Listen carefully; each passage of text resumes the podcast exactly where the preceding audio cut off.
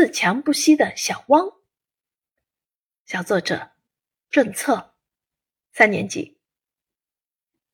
小时候，我最喜欢看的动画片是《汪汪队》，里面每只小狗都有技能，它们经常帮助城里的居民解决各种各样的困难。没想到啊，在我的生活中也出现了那么一只汪汪队，他们是好心的邻居奶奶收养的四只流浪狗，其中有一只叫小汪的小狗引起了我的注意。小汪比一般的狗小很多，也瘦弱得多，大概只有我五六个拳头那么大。它的毛色是棕白相间的，三角形的耳朵，有时竖得直直的，好像在侦听周围的动静；有时又耷拉下来，显得特别无精打采；有时其中一只耳朵会不停地转动，好似一个迷你版的雷达。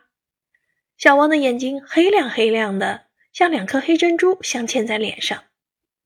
它的腿又细又短，和其他小狗最大的不同在于，小汪只有三条腿，没有尾巴。